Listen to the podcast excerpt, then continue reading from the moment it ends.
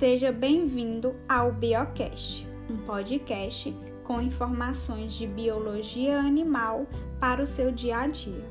Eu sou a Jaires, graduanda do curso de licenciatura em Educação do Campo, Ciências da Natureza, da Universidade Federal do Piauí, e apresentarei brevemente sobre as características do subfilo craniata, classe Chondrichthyes e Osteichthyes.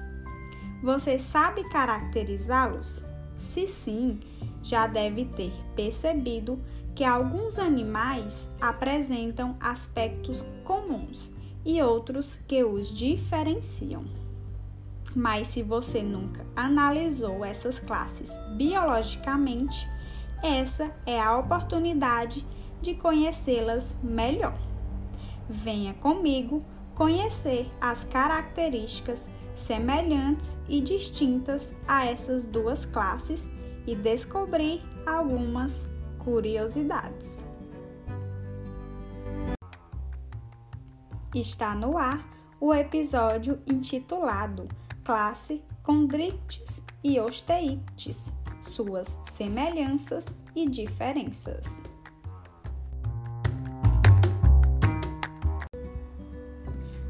Dentre as características comuns a essas duas classes, podemos destacar: são animais marinhos e de água doce, são ectotérmicos, ou seja, não conseguem regular a temperatura do corpo, sendo variada de acordo com o ambiente.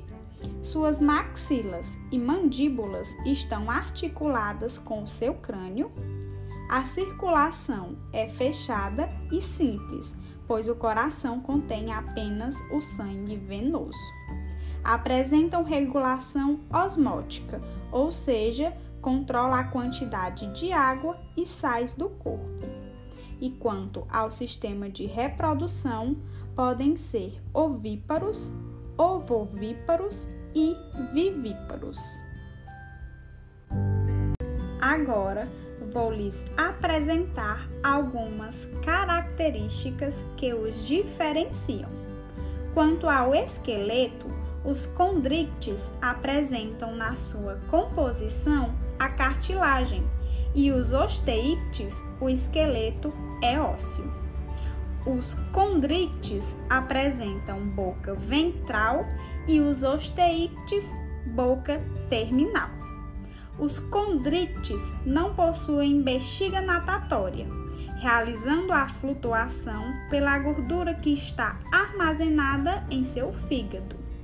Já os osteites possuem a bexiga natatória, auxiliando na flutuação do animal.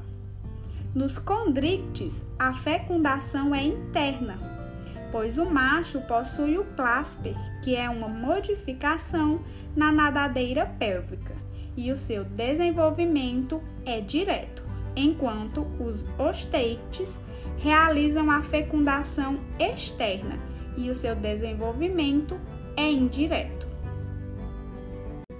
Por fim, vamos às curiosidades. Você sabia que o grupo chamado de peixe não existe? Pois não faz parte de um grupo monofilético. Trata-se de uma adaptação em seu nome para melhor compreendê-los. Eles não possuem pálpebras, pois é, essa estrutura tem função de hidratar os olhos e, como eles vivem na água, não necessitam dela. A falta dessa estrutura não significa que os peixes não dormem, porque não conseguem fechar os olhos, pois quando eles encontram um lugar seguro, fica sem se mexer e descansam. Outra curiosidade é quanto à presença de esmalte enameloide, pois essa característica também é utilizada nas roupas de natação das pessoas, pois diminui o atrito com a água e facilita a natação. Agora que você já conhece melhor essas classes, acesse o site Só Biologia para mais informações. Fico na torcida para que tenha gostado e aprendido. Até mais!